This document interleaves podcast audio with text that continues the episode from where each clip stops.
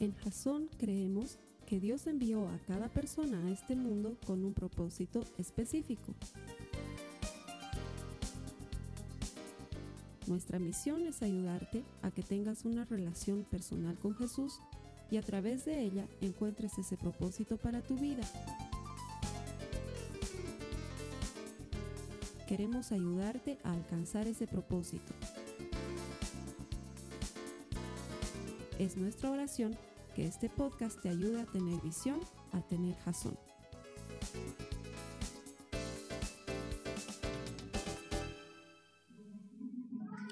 Muy bien, vamos a seguir con nuestra serie Predecide.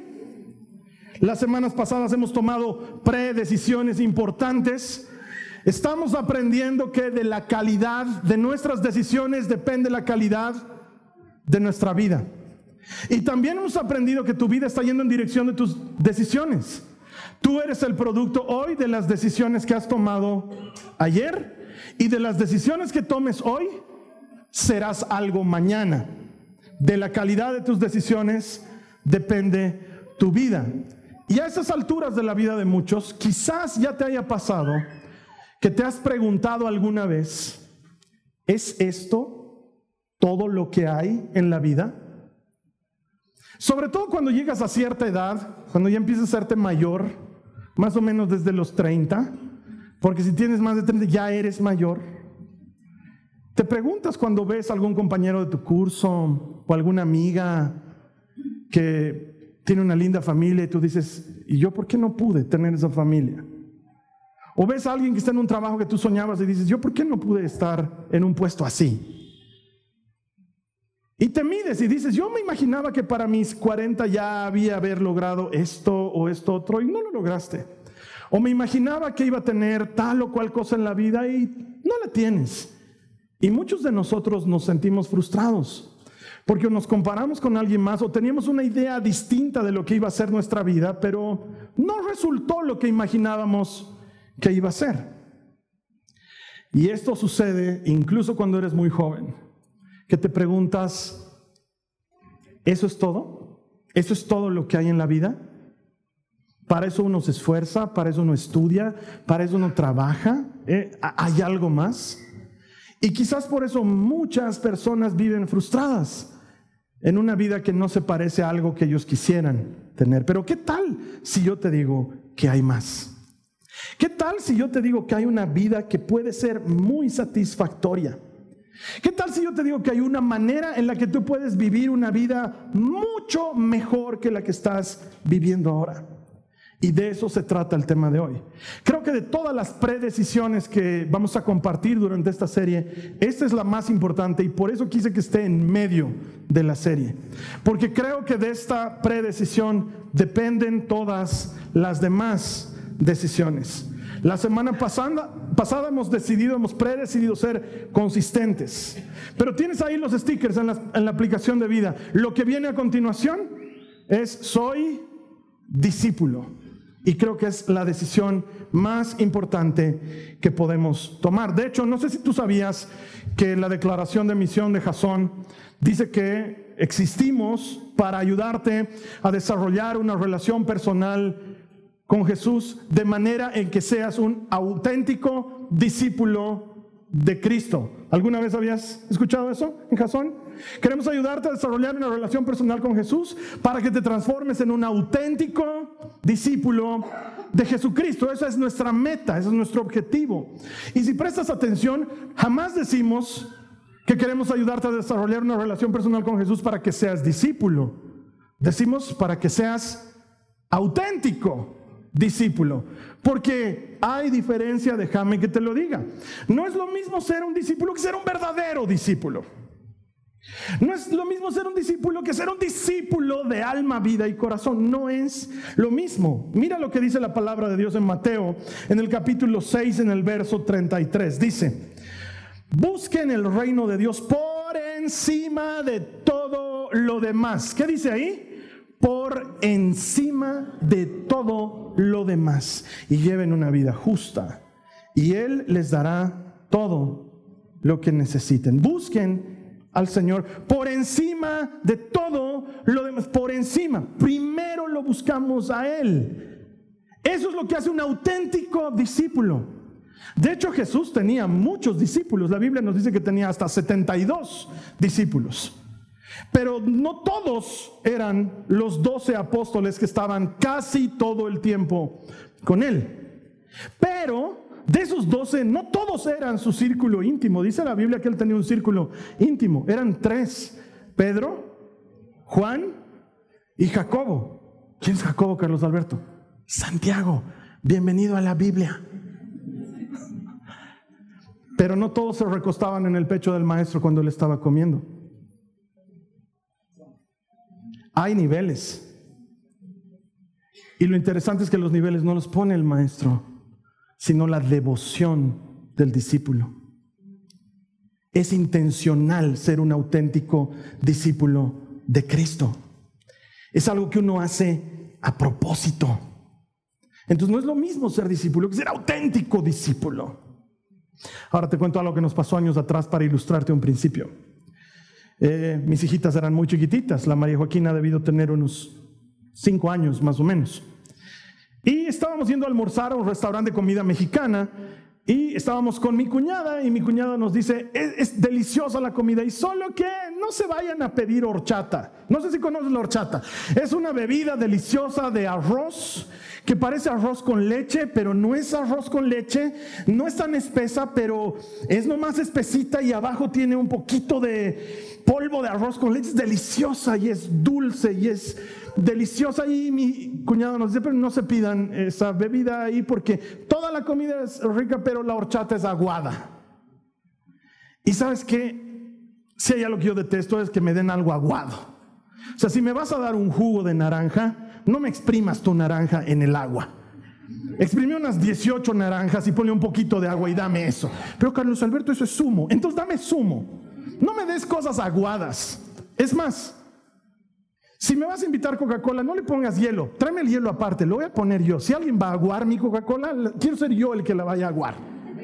Entonces ese día en el restaurante estábamos advertidos y viene el mozo y nos dice, ¿qué van a pedir?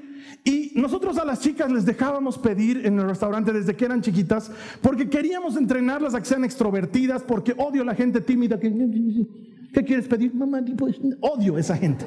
No quiero que mis hijas sean así, entonces las hemos entrenado para que sean extrovertidas. Entonces, desde chiquitas ellas tenían que decir qué iban a comer y qué iban a tomar. Entonces el mozo dice, y las señoritas, y me mira a mí, les digo, ella les va a decir. Entonces la Nicole dice, yo quiero unos nachos y quiero no sé qué. Y la María Joaquina dice, yo quiero tres tacos y quiero una horchata aguada.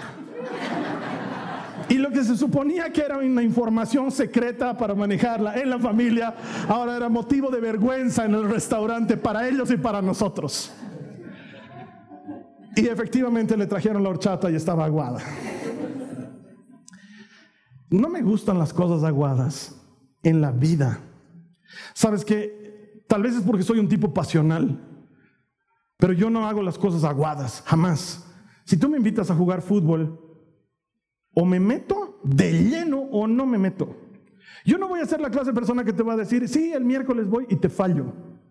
O que va a llegar tarde el miércoles. O que va a ir el miércoles a jugar fútbol, pero va a llegar de jean y va a decir, disculpen, pero no he tenido tiempo de poner. No.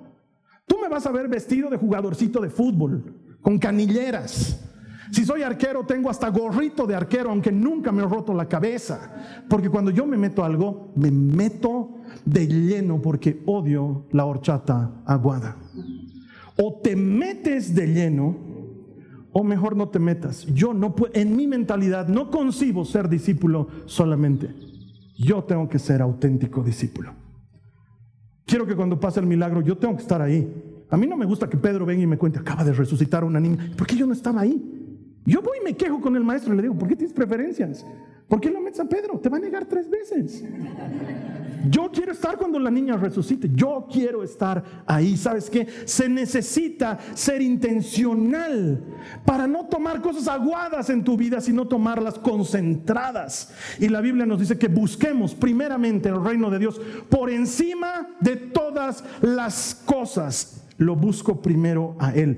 Predecido que Él va a ser prioridad en mi vida y predecido ser un auténtico discípulo. Mira lo que dice Hechos 2 en el verso 42. Dice, Todos los creyentes se dedicaban a las enseñanzas de los apóstoles, a la comunión fraternal, a participar juntos de las comidas, entre ellas la cena del Señor y a la oración. Eso es lo que hacían los discípulos. La palabra griega se dedicaban, la palabra griega dedicarse, lo que literalmente significa es una acción que se ejecuta una y otra vez. Es decir, algo que haces y que sigues haciendo. Entonces la Biblia nos dice que se dedicaban a la enseñanza de los apóstoles. ¿Eso qué quiere decir? Que aprendían de Jesús y seguían aprendiendo de Jesús. Se dedicaban a la oración. ¿Eso qué quiere decir? Que oraban juntos y seguían orando juntos. Que se reunían en casas y se seguían reuniendo en casas que compartían el pan y seguían compartiendo el pan. Era una acción permanente. Cuando tú utilizas la palabra dedicarte, no es algo que haces una vez, es algo que haces de manera permanente, una y otra vez. Y los discípulos estaban dedicados a eso una y otra vez. Pero ¿qué pasaría, me pregunto yo, si describimos a los discípulos de la iglesia de hoy? ¿Qué pasa si Hechos 2.42 estuviese ambientado en los años 2020? ¿Qué diría la Biblia? Diría algo así como esto. Todos los creyentes se dedican a ellos mismos. Buscan estar fit y no fat. Buscan sus sueños personales y evitan cualquier tipo de dolor o sufrimiento porque eso no viene de Dios. Porque déjame decirte que la iglesia está llena pero no necesariamente de auténticos discípulos.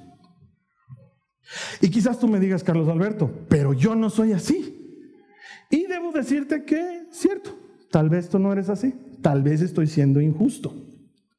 Pero es que existe una gran cantidad de cristianos que dicen que son discípulos, pero que viven como si Dios no existiera. Y hay mucho de eso. Y probablemente estés pensando en alguno cuando en realidad el objetivo es que te mires a ti para ver si tú eres uno de esos. Porque muchas veces nos vamos a encontrar con eso. Gente que se enoja con Dios porque Dios no respondió a su oración como ellos querían o cuando ellos querían. Porque venir a la iglesia no te hace discípulo. Siempre te digo esto, es como pretender que el gato que vive en tu garaje es un auto. Venir a la iglesia no te hace un auténtico discípulo. Y quizás sigas insistiendo, Carlos Alberto, ese no soy yo. Y verdad. Pero en caso de que alguno que no es un auténtico discípulo se haya filtrado y esté de alguna manera en nuestra reunión hoy, he preparado una línea que te voy a mostrar y la Ari me va a ayudar con esto. Para que veas a qué me estoy refiriendo. Pon la línea Ari y pon las letras. y ahí quédate, no te muevas. Cada una de estas líneas, me he pasado el trabajo, mi esposa es testigo, me he pasado el trabajo de hacer las líneas de tal manera que cada una ocupe un centímetro en la pared. Cada una ocupa un centímetro. Si tú no tienes buena vista desde lejos ves una línea entera. No, son varias lineecitas. En total, 168 líneas que representan 168 horas que tú y yo tenemos en una semana, porque todos tenemos 168 horas. Nadie tiene 169, nada tiene 124. A todos nos dieron 168 horas en una semana. ¿Sí? Es lo que tenemos todo. Ahora, Ari, ayúdame con el siguiente. Las primeras 56 horas son de sueño. Un siguiente clic. Todas es que se pintan de amarillo, inevitablemente son de sueño. Pero ¿quiénes aquí están agradecidos por el sueño, hermanos? Qué cosa más hermosa que es dormir Jesucristo, gracias. Y es más hermoso cuando duermes bien, cuando tienes una noche de sueño reparadora, que te duermes y despiertas habiendo recuperado las energías. ¡Qué lindo es! Qué grave es cuando no puedes dormir bien. Pero bueno, en general, 56 horas de nuestra semana se van en dormir, es inevitable. ¿Sí? La siguiente. Las siguientes 56 horas son de trabajo o de estudio. ¡Pim! Se pintan de verde. Porque la verdad es que nadie trabaja 40 horas a la semana. Trabajamos más. Y los que estudian, igual, entre hacer la práctica e ir a clases y hacer el trabajo de grupo, o las horas extra que te quedas en tu oficina, o el trabajo que te llevas a tu casa, inevitablemente pasas también 56 horas trabajando. Tal vez no lo hayas notado, pero ya has pasado dos tercios de tu semana ocupando. ¿Sí? Lo siguiente, ah, antes, ah, eh, antes, Ari, no me sueltes todavía. ¿Quiénes aquí están en redes sociales? ¿Quiénes tienen Facebook o Instagram o Twitter o TikTok o Snapchat o Be Real o ¿quién tiene alguna red social? Levanta tu mano y déjala ahí arriba. Sin vergüenza. Ahora sí, pintámelo todo.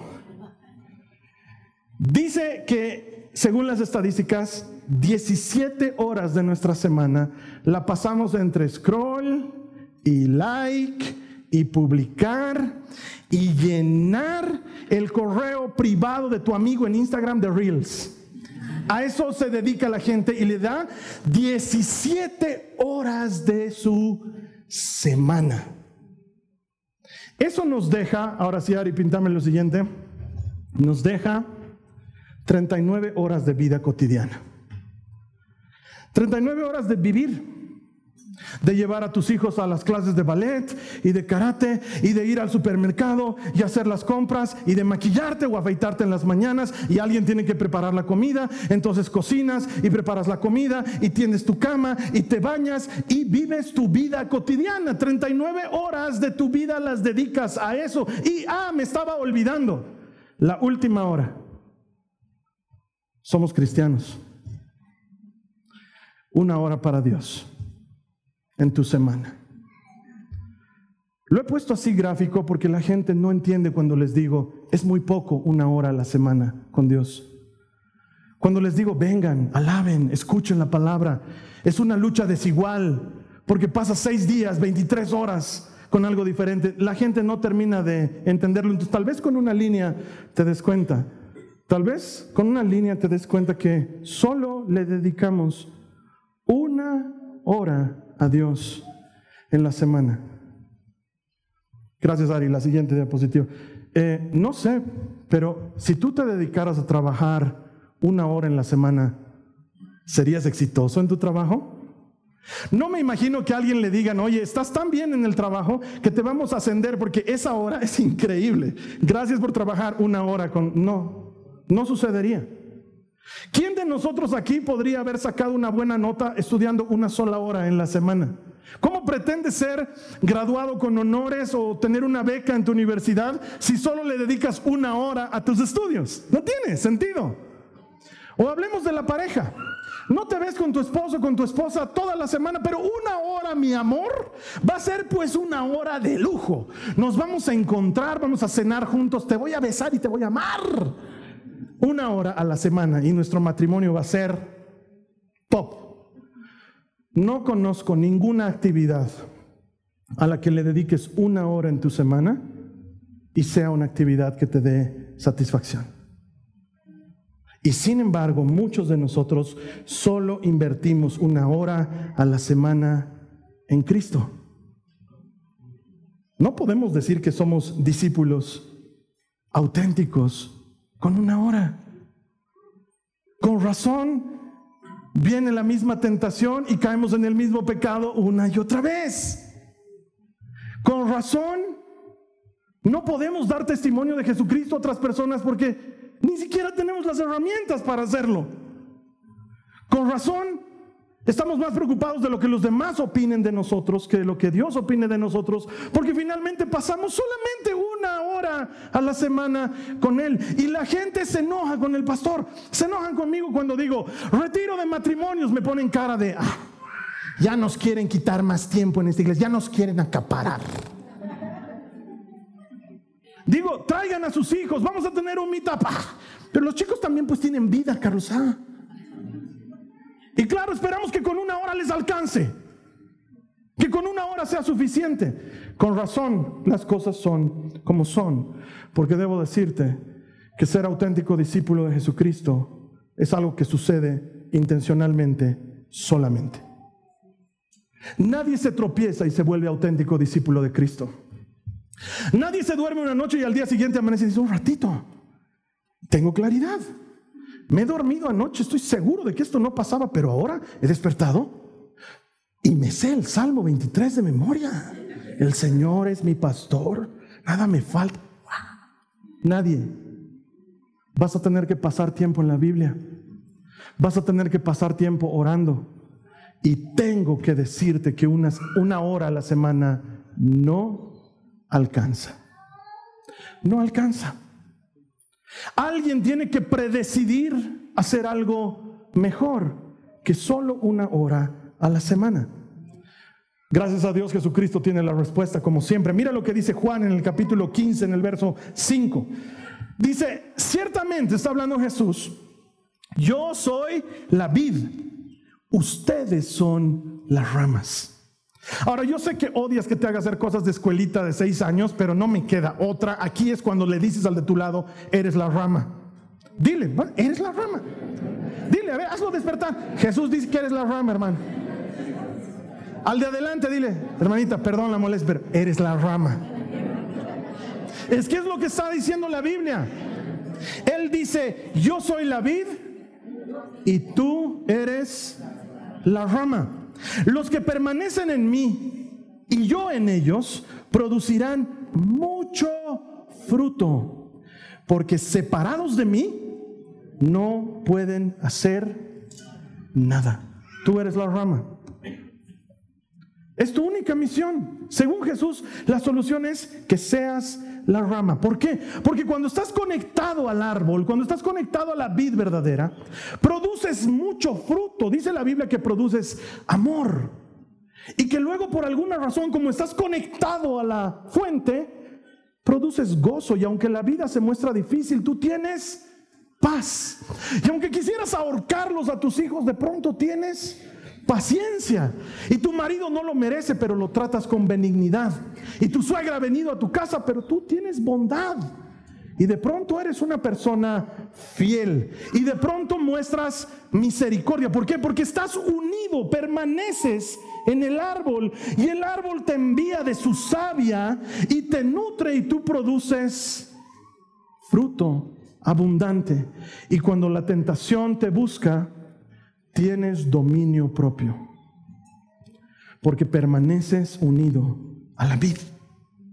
Y entonces una vida que era vacía, de pronto es una vida satisfactoria. Y una vida que carecía de propósito, ahora tiene sentido. Por hacer una sola cosa, ser una rama.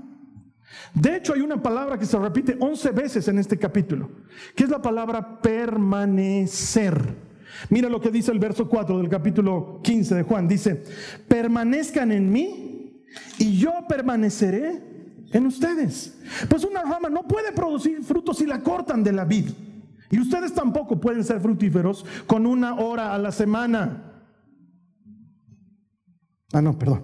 Ustedes tampoco pueden ser fructíferos a menos que permanezcan en mí. Ah, ve que decía lo de la hora a la semana. Se necesita interpretación, pues hermanos. Permanecer es más que una hora a la semana. Y muchos de nosotros estamos felices porque hemos cumplido con Dios. He ido a la iglesia, he cumplido con Él. Una hora a la semana. Algunos ven más fútbol de lo que pasan tiempo con Dios. No tiene sentido. Si quiero ser un auténtico discípulo, tengo que, ¿qué dice la Biblia? Dedicarme es una cosa que se hace y se sigue haciendo. Tiene que ser algo que hago un día y que sigo haciendo el resto de los días. Es algo que hago una hora y sigo haciéndolo las siguientes horas. Porque ¿qué sucede cuando una rama se desprende del árbol? Inmediatamente empieza a secarse. Y cuando se seca, se muere. Y con razón es fácil que se parta. Y con razón se quema porque no permanece pegada a la vid. Jesús es la viña y tú tienes una sola misión. Sé la rama. Es fácil, sé la rama y haz bien tu trabajo de rama, que es permanecer. Solo tienes que permanecer. Entonces, ¿qué tal si predecides dedicarte a Cristo? ¿Por qué? Porque voy a buscarlo por encima de todas las cosas. Voy a buscarlo por encima de todas las cosas. y me prededico a ser un auténtico discípulo. Pero no vas a poder si no tienes un plan. Así que yo te lo he armado un plan. Es más, está en las notas de la prédica. Pero yo te lo he armado un plan. ¿Qué tal si primero predecides un momento? Con anticipación elegí en qué momento te vas a dedicar a Dios. Para algunos va a funcionar muy bien temprano en la mañana, cuando nadie ha despertado en la casa todavía, cuando todo está quieto y tranquilo, y tú vas a poder encontrarte con Él. Para otros no. Sus inicios de mañana son muy ajetreados, pero tal vez la noche, tal vez igual cuando todos ya han dormido. Y en ese momento tú puedes dedicarte al Señor. Para algunos será de caminos a oficina. En esa hora que te toma llegar de tu casa a tu trabajo Quizás no es el lugar más bonito, pero el momento es perfecto. Tienes un momento para Dios. Para algunas será la ducha, porque con hijos no tienes ni siquiera un momento para comer o dormir. Pero cuando entras a ducharte, ese momento es tuyo. ¿Cuántas mamás me cuentan que en la ducha lloran, que en la ducha se quejan? ¿Qué tal si en la ducha te encuentras con Jesús? Elegí un un momento intencional para dedicarte a eso. Y luego elegí un lugar, predecidí un lugar. Predecidí un espacio físico, tal vez una silla en tu casa, una silla en la que te sientas y sientes que es perfecta para hablar con Dios. Entonces son las cinco y media de la mañana y es tu silla favorita en tu casa y ese lugar es el lugar con el que tienes comunión con Dios.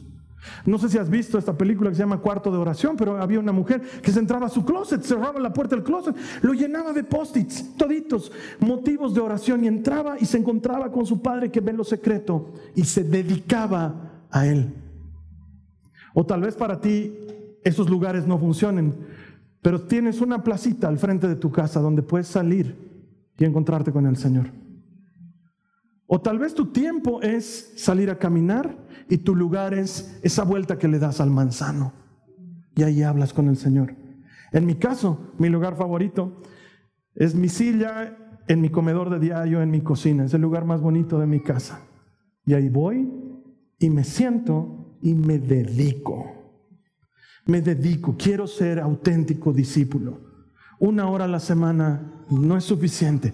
Quiero pasar tiempo con Él. Y predecido un momento y predecido un lugar y predecido un método, porque si tú eres como yo, que debo tener atención dispersa, pajarito y listo, ya me perdí. Entonces, gracias a Dios por la aplicación de Biblia. Me ha dado estructura. La enciendo, me pone una cita bíblica, me invita a meditar en ella. Luego un amiguito me habla, me dice, la cita se trata de esto, me invita a orar, me da motivos de oración y luego pasamos a la oración de verdad, con citas bíblicas. Ora por esto, bendecí por esto, da gracias por esto, pedí por esto y lo hago con método y luego me doy cuenta que son meses que estoy orando todos los días me dedico a eso. Pero claro, pues Carlos Alberto, vos eres pastor, te pagan para esas cosas. Quiero ser auténtico discípulo. Una hora no es suficiente. No puedo decir que soy un buen padre si solo le dedico una hora a mis hijas. No puedo. Tengo que dedicarme de verdad. Entonces, te invito a que predecidas. Tal vez para ti funciona un devocional en YouVersion un plan de lectura de unos cuantos días. O tal vez no es YouVersion. Hay miles de apps y quizás, tú me digas que yo no sé manejar apps. Conseguiste un cuaderno. Empezá a llevar un diario. Anotar lo que hablas con Dios, anotar lo que Él te habla. Ten un método. Algo que te ayude a volver otra vez y a volver otra vez y a volver otra vez. Yo cuando comencé a leer la Biblia, no había aplicación de Biblia. Mi Biblia era una Reina Valera 1995 que atrás tenía un plan de lectura con cuadraditos en blanco. Cada que leías una cita marcabas el cuadradito. ¿Sabes qué? Ese, ese, ese plan de lectura me ha servido dos veces porque la primera lo he marcado, la segunda lo he resaltado con otro color, ya la tercera no tenía cómo. Me he comprado otra Biblia solo por el plan y esta vez en lugar de usarlo lo he fotocopiado mil veces. ¿Por qué? Porque mi meta era leer mil veces la Biblia. No sabía que un genio iba a inventar una aplicación. Pero cuando decides dedicarte, consigues un método. Conseguiste un método. Conozco hermanas que hace siglos tienen un librito que se llama El aposento alto, lo leen en las mañanas, les ayuda a conectar con Dios, lo hacen todos los días. Predecidí un momento, predecidí un lugar, predecidí un método y hazlo. No le demos a Dios lo que sobra. Por eso es que nos reunimos el primer día de la semana. La iglesia quiere ayudarte a que tu primera reunión importante sea el primer día de la semana, porque para muchos de nosotros nos reuniríamos con Dios en el tiempo que nos sobra. No hagas eso. Dale a Dios lo primero y lo mejor siempre. Búscalo por encima de todas las cosas. Empezá a caminar con Él. ¿Qué tal si 168 horas se las dedicas a Él? Pero Carlos Alberto, no puedo. A mí no me pagan por estar con Dios. Tengo que alimentar a mis hijos. No digo que dejes de hacer tu vida. Pero ¿qué tal si mientras estás trabajando, en lugar de murmurar a solas contra alguien, le dices al Señor, no la aguanto la chichi, Padre, haz algo en su vida. Si quieres yo lo hago a tu nombre. Empezá a conversar con Él. Hazlo parte de tu día a día cuando estés llevando a los chicos a sus clases de baile, de taekwondo, de lo que sea. Encomendate al Señor. Enseñarles sobre Jesucristo en el camino, hablen de cosas de la Biblia, empiecen a dedicarle más tiempo a Él, que las conversaciones en la casa sean de todo, incluyendo, no saben lo que he estudiado hoy día en mi devocional, el Señor me habló esto y que tus hijos no te miren con cara de que ha comido la mamá. Últimamente mucho está hablando de Dios. Que sea la cosa más normal del mundo. ¿Por qué? Porque empiezas a vivir cada día con Dios. Y entonces ahora sí, Ari, la siguiente te das cuenta que ya no solo estás caminando con Dios, sino que Dios es tu vida. Es todos los días de tu vida, todas las horas. Está Él ahí dando vueltas. Te duermes, le das gracias. Te despiertas, le das gracias. Comes tu alimento, le das gracias. Sales de la casa, te das gracias. Empiezas a caminar con Él todos los días. Esto tiene que ser algo intencional. No sucede por accidente, pero lo tienes que decidir anticipadamente. Tienes que decidir que vas a caminar con Él y entonces cuando te dedicas a Jesús, pasan cosas extrañas. Comenzando porque te vuelves buena gente. Te vuelves buena gente. Es que la savia de la vid recorre todo el cuerpo y llega a la rama y la nutre. Y así como es la vid, así es su rama. Y de pronto tú eres buena gente. Y de pronto sientes amor. Lo odiabas al Marcelino, el portero de tu edificio. Estabas peleado con él. Pero ahora quieres regalarle un hornito de pan. Pero no ha dejado de ser un malcriado. Sigue siendo un malcriado, te sigue tirando la puerta. Pero por alguna razón tú has querido bendecirle. Y tu vida empieza a producir fruto. Y porque has sido rama y has permanecido unido a la vid, de pronto tienes dificultades, pero tienes esperanza. Y enfrentas problemas, pero confías en Dios que no te abandona. Y luego empiezas a mirar la vida con sabiduría. Y ya no hablas como hablabas antes. Tu hablar, tu caminar, tu presencia son diferentes y de pronto tu corazón es bueno. Y luego cuando enfrentas una tentación, puedes resistirla, porque todo lo puedes en Cristo, que te da fuerzas. Y te das cuenta que tu vida ha empezado a mejorar sustancialmente, porque has tomado la mejor predecisión de tu vida y has empezado a caminar con Él y ya no es una actividad de tu semana, Él es tu vida entera. Y entonces eres un auténtico discípulo de Cristo. Puedes tomar la predecisión, gracias Ari. Has predecidido ponerlo primero en todo. Y la Biblia promete que cuando hagas eso, Él va a enderezar tus sendas. Has predecidido ponerlo primero en todo. Y entonces la Biblia promete que todo lo demás te será dado por añadidura. Porque como has predecidido ponerlo primero en todo, todo lo demás se ordena debajo de él. Sé la rama. Es tu única misión. Sé la rama. ¿Qué hace una rama? Permanece unida a su árbol. Es lo único que te toca hacer, porque nadie se hace auténtico discípulo por accidente. No puedo con la horchata aguada. No puedo. Me da ganas de aumentarle leche. Me da ganas de ponerle arroz. No puedo. No puedo, no puedo hacer algo a medias. No, no me gusta que las cosas sean a la quete. Porque o las vas a hacer bien, mejor no las hagas. Y la gente aquí en la iglesia sabe que Jasón se mueve así. O le vamos a dar un buen desayuno a la gente o no les daremos. No me gusta ese desayuno en el que te dan las empanadas guardadas de la tienda, las que nadie compró, y esas traerlas a la iglesia. ¿Cómo pues? ¿Cómo pues? No tiene sentido. ¿Cómo vamos a darle una alabanza a la quete al Señor? ¿Cuántas veces he escuchado al pianista? Soy pésimo en el teclado, hermanos, pero estoy aquí para la gloria de Dios y para el escarnio de los hermanos. Si no sabes tocar teclado, no toques. Que venga uno que sepa tocar. Si le vamos a dar algo a Dios, le daremos lo primero y lo mejor. Si no, no le daremos. El problema de Caín no fue que le dio algo malo. El problema es que no le dio lo primero ni lo mejor. Y no importa cuán abundante sea la ofrenda, si no es lo primero y lo mejor, no está a la altura de Dios. Y no quiero que ofendamos a Dios con una fe aguada. O vamos a ser auténticos discípulos o no lo seamos. Y Carlos Alberto, ¿no tienes miedo de que estos mensajes desanimen? Nunca van a desanimar a un auténtico discípulo. Al contrario, van a ayudarle a saber que permanecer en el árbol es su única tarea. Así que yo te quiero invitar. Quizás lo que hemos visto hoy es parte de tu vida y dices, ok, necesito hacer un giro, quiero predecidir ser un auténtico discípulo. Si esa es tu decisión, quiero que ores conmigo en este momento. Vamos a cerrar nuestros ojos. Cerra tus ojos y repetí esta oración conmigo. Padre, te doy gracias por hablarme claro y directo.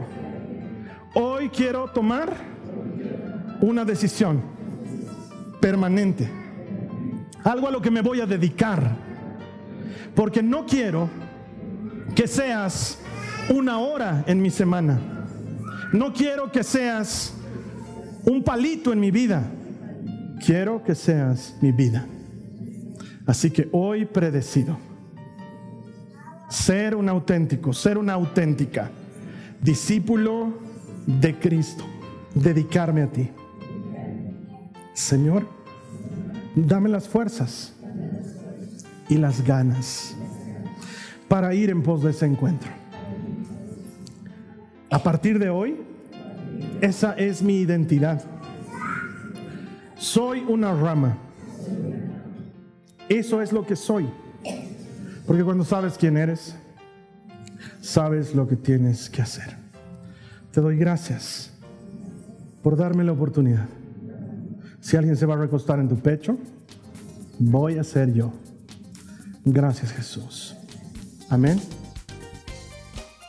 Esta ha sido una producción de Jason Cristianos con propósito.